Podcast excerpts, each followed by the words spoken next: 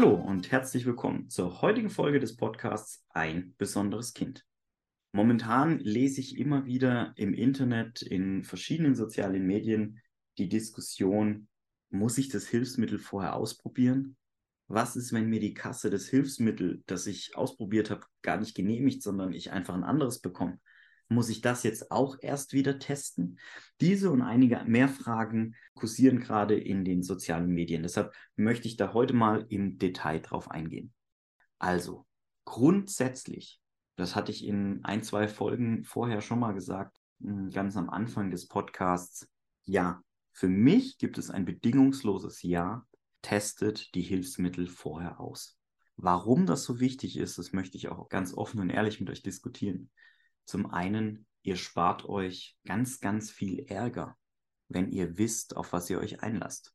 Wenn ihr zu eurem Sanitätshaus geht oder zum Hersteller direkt und ein Hilfsmittel ausprobiert. Am besten sucht ihr einen Autositz, zwei, drei Modelle von einem oder von mehreren Herstellern. Völlig egal. Ausprobieren. Anpassungen mit dem Sanitätshaus machen, damit ihr sicher gehen könnt, mein Kind sitzt da gut drin. Ihr spart euch den Ärger, wenn die Krankenkasse euch nachher ein anderes Modell äh, schickt, beziehungsweise ihr einfach nur aufgrund von euren Körpermaßen oder von den Maßen des Kindes über ein Sanitätshaus den Autositz beantragt, wenn ihr den vorher nicht im Auto eingebaut habt, wenn ihr euer Kind nicht reingesetzt habt. Angenommen, der Sitz wird sofort genehmigt, er wird ausgeliefert und ihr merkt dann, Mist, mein Auto ist zu klein. Die B-Säule sitzt falsch für diesen Sitz. Der hat einen Unterbau, den kann ich gar nicht benutzen die Kopfstütze ist ein bisschen zu hoch, weil die Rückenhöhe meines Kindes doch anders ist, weil ich mich vermessen habe. Der Sitzwinkel ist gar nicht so gut. Mein Kind, da fällt der Kopf immer nach vorne, vor allem wenn ich bremse. Ich kann den gar nicht drehen. Ich äh, heb mir bald einen Bruch, wenn ich mein Kind ins Auto setze. All diese Dinge könnt ihr austesten bei einer Anpassung. Dass das nicht alles immer hundertprozentig läuft, keine Frage. Das wissen wir Eltern von äh, behinderten Kindern ganz genau, dass es immer wieder Schwierigkeiten gibt. Aber wir können die Fehlerquote mit einem Hilfsmitteltest, mit einer Anpassung von mehreren Hilfsmitteln so toll minimieren. Deshalb ja, solltet ihr tun. Das heißt, ihr spart euch im Endeffekt auch wesentlich von eurer Zeit. Zeit ist das höchste Gut und Eltern mit behinderten Kindern haben sowieso einen Zeitdruck hier eine Therapie, dort eine Therapie, Arztbesuch, Kind kann nicht in den Kindergarten, nebenher vielleicht noch ein Job. Es ist einfach wahnsinnig viel, was da auf die Eltern, was auf euch zuprasselt. Und ähm, die zeitliche Komponente ist ganz einfach, wenn ihr von Anfang an Hilfsmittel ausprobiert, von mehreren Herstellern, verschiedene Produkte, also verschiedene Reha-Wagen, Reha-Buggies, verschiedene Autositze, verschiedene G-Trainer, dann ähm, kann zum einen das Sanitätshaus der Krankenkasse signalisieren, Stopp. Produkt A hat nicht gepasst, Produkt B hat gepasst, Produkt C hat auch nicht gepasst. Dann sieht die Krankenkasse, okay, die haben nicht ein Wunschprodukt, sondern die haben wirklich drei Sachen ausprobiert. Ähm, dann wird die Ablehnung schwerer. Denn dann wird auch der Wiedereinsatz schwerer. Denn wenn ich zwei Produkte ausprobiert habe und ausgeschlossen habe und das dritte habe ich ausprobiert, das passt, dann kann die Krankenkasse schlecht einen Wiedereinsatz, der ja dokumentiert ist, mit es hat nicht funktioniert, versorgen. Ja, das heißt, ihr habt nachher auch im Beantragungsprozess, im Genehmigungsprozess einen wahnsinnigen Vorteil, was die Zeit angeht. Und ja, manchmal muss man lange warten. Wenn wir dann selber noch Einfluss oder ihr als Eltern Einfluss darauf habt, diese Zeitspanne so gering wie möglich zu halten, dann ist das ein weiterer Pluspunkt. Anderer wichtiger Punkt ist, ihr wisst einfach schon, wenn ihr vorher ein Hilfsmittel ausprobiert habt, ihr bekommt zum ersten Mal eine Einweisung, dann bekommt ihr nochmal eine zweite Einweisung bei der Lieferung, also wenn es ausgeliefert wird. Das heißt, ihr habt bestenfalls für zwei Produkte, also für dasselbe Produkt, zwei Einweisungen. Bei der ersten ist alles noch neu, da achtet ihr auf ganz andere Dinge, wie wenn ihr es jetzt schon ein, zwei Wochen ausgetestet habt und dann wird es genehmigt und dann äh, wird es ausgeliefert. Dann erzählt euch der Fachhandel nochmal, macht nochmal eine Einweisung, denn dazu ist er verpflichtet. Und dann wisst ihr einfach, okay, das und das hat er mir schon erzählt. Ah, das ist mir das letzte Mal gar nicht aufgefallen. Gut, dass es nochmal einen zweiten Termin gab. Gut, dass er das nochmal erzählt hat. Ihr seid also auch viel sicherer und geübter im Umgang mit diesem Hilfsmittel. Und das ist ganz, ganz wichtig, denn ihr müsst nachher den Therapeuten erklären, wie das Hilfsmittel funktioniert. Ihr müsst gegebenenfalls dem Fahrdienst erklären, wie das Kind in dem Autositz anzuschnallen ist.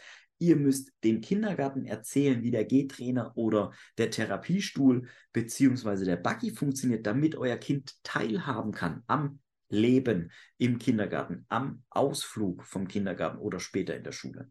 Und ihr signalisiert dann natürlich auch eurem Kind die Sicherheit. Ja, mein Kind, das ist deins, das ist dein geschützter Raum. Damit kannst du arbeiten, damit kannst du gehen, damit kannst du teilhaben. Manche Kinder kriegen das geistig nicht mehr mit, weil sie einfach multi-mehrfach behindert sind. Aber es gibt ganz, ganz viele, die trotzdem Hilfsmittel brauchen und noch völlig klar im Verstand sind. Deshalb für mich bedingungsloses Ja, Hilfsmittel immer ausprobieren. Wie stellt ihr das am geschicktesten an? Es gibt im Reha-Bereich einige tolle große Hersteller, die bieten fast alle einen kostenlosen Hilfsmitteltest an. Klar, Autositze sind davon meistens mit ein, zwei Ausnahmen ausgeschlossen, denn Autositze dürfen auch nicht in den Wiedereinsatz, bis auf ein, zwei Modelle, die es auf dem Markt gibt. Und äh, deshalb darf man hier nur eine Anpassung machen, aber Anpassung läuft so ab, Hersteller oder Sanitätshaus kommt zu euch nach Hause, beziehungsweise ihr fahrt zum Sanitätshaus, stellt euer Auto hin, Fachhändler oder Hersteller baut den Sitz in euer Auto ein, Kind wird angeschnallt, ihr seht, wie fügt sich der Sitz im Auto ein, welche Funktionen kann ich nutzen, welche nicht, welche Funktionen machen Sinn, welche nicht, sitzt mein Kind dort drin, habt ihr ein gutes Gefühl, fühlt sich euer Kind wohl. Ganz wichtiger Faktor, dass sich das Kind im Hilfsmittel wohlfühlt. Das beste Hilfsmittel, und das habe ich in einer der ersten Folgen schon mal erwähnt, das beste Hilfsmittel ist nur so gut wie das Zusammenspiel zwischen Nutzer, Therapeut bzw. Begleitperson und dem Hilfsmittel. Also diese drei Punkte müssen gut ineinander einfließen. Ihr als Eltern müsst eurem Kind signalisieren, das ist ein gutes Hilfsmittel. Ihr selber müsst damit gut auskommen. Euer Kind braucht Vertrauen zu euch und zum Hilfsmittel, damit es damit arbeiten kann. Und die Therapeuten müssen das Gleiche tun. Wenn diese drei Punkte, ob jetzt Therapeut, Fahrdienst, Kindergarten, Schule, völlig egal, also diese dritte Person, ihr als Eltern, als betreuende Person und euer Kind mit dem Hilfsmittel gut zusammenarbeiten, dann kann es den Erfolg geben, dass die Behinderung ausgeglichen wird, beziehungsweise der Genesungsprozess vorangetrieben wird. Also nochmal zurück, wie macht ihr das am besten? Wie stellt ihr das am besten an? Ihr ruft einen Hersteller an, ihr sucht im Internet oder ruft verschiedene Hersteller an und sagt, äh, lieber Hersteller, ich möchte gerne zwei oder drei deiner Autositze sehen. Ich brauche einen Autositz für mein behindertes Kind.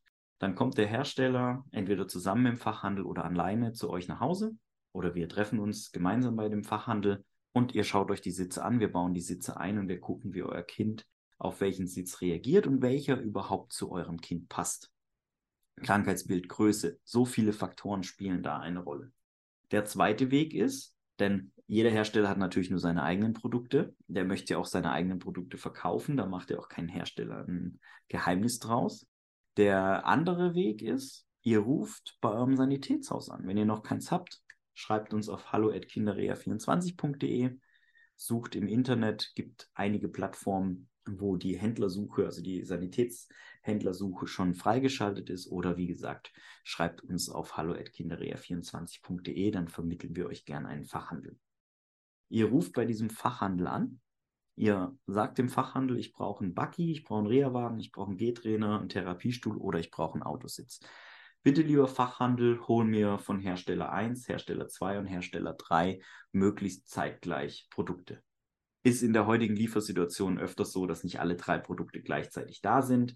Aber wenn bei einem Termin schon mal zwei Ausweichprodukte da sind, ist es super. Also wenn ihr zwei verschiedene Buggies beim Hersteller habt, viele haben sie auch in der Ausstellung oder zwei verschiedene Autositze, dann ist das super und dann ist es auch schon ausreichend.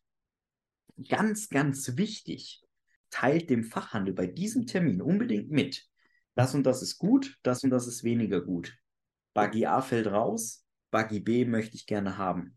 Denn dann kann das Sanitätshaus in den Anpassbogen, also in das Dokument, was mit zur Beantragung an die Kasse geschickt wird, direkt reinschreiben, liebe Krankenkasse, Familie beantragt, Reha-Buggy, Autositz, G-Trainer XY. Wir haben aber auch noch Hilfsmittel A, B getestet. Das hat aber aus diesen und diesen und diesen Gründen nicht funktioniert. Dann weiß die Kasse, okay, Ich kann mir äh, den Wiedereinsatz mit einem äh, G-Trainer, einem Autositz, einem Reha-Buggy AB sparen, denn der wurde schon erprobt und da kommt auf jeden Fall ein Widerspruch, wenn ich den jetzt mache. Das heißt, alleine mit diesem Schritt, dass ihr am Anfang zwei Hilfsmittel ausgetestet habt, bei einem Termin oder sogar drei, spart ihr euch hinten raus im Versorgungsprozess, im Genehmigungsprozess Zeit mit Ablehnungsschreiben, mit Wiedereinsatz, mit nochmal zum Sanitätshaus hinfahren. Denn wenn ihr ein Produkt testet, ein anderes als Wiedereinsatz von der Kasse kommt, müsst ihr ja wieder zum Sanitätshaus fahren und den Wiedereinsatz erst einmal ausprobieren, ob der überhaupt zu euch, zu eurem Kind, zu eurer Lebenssituation passt. Das heißt, dieser Versorgungsprozess, dieser Genehmigungsprozess zieht sich künstlich in die Länge, wenn ihr nicht direkt von Anfang an die Hilfsmittel, die ihr wollt, austestet und dann auch Standard vor der Krankenkasse, vor den Kostenträgern argumentieren könnt in Zusammenarbeit mit den Fachhändlern, ich brauche dieses Hilfsmittel, denn dieses Hilfsmittel hilft meinem Kind, A, B und C zu erreichen. Dieses Hilfsmittel macht das nicht aus den und den Gründen. Deshalb für mich bedingungsloses Ja, testet Hilfsmittel vorher aus. Macht euch Gedanken, welches Hilfsmittel brauche ich? Sucht euch ein, zwei Hersteller raus, entweder die Hersteller direkt kontaktieren oder über einen Fachhandel. Lieber Fachhandel, ich brauche einen Termin, ich hätte gern zwei Autositze. Vielleicht hat der Fachhandel noch eine dritte Option, denn die sind ja auch vom Fach. Also, bitte, bitte, bitte, ja, ein bedingungsloses Ja, Hilfsmittel immer ausprobieren.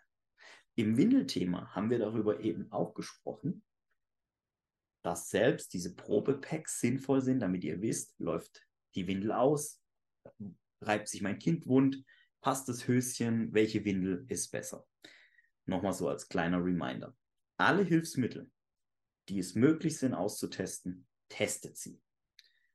Ich freue mich auf nächstes Mal. Schön, dass ihr wieder dabei wart. Und ich wünsche euch alles Gute. Bleibt gesund. Bye.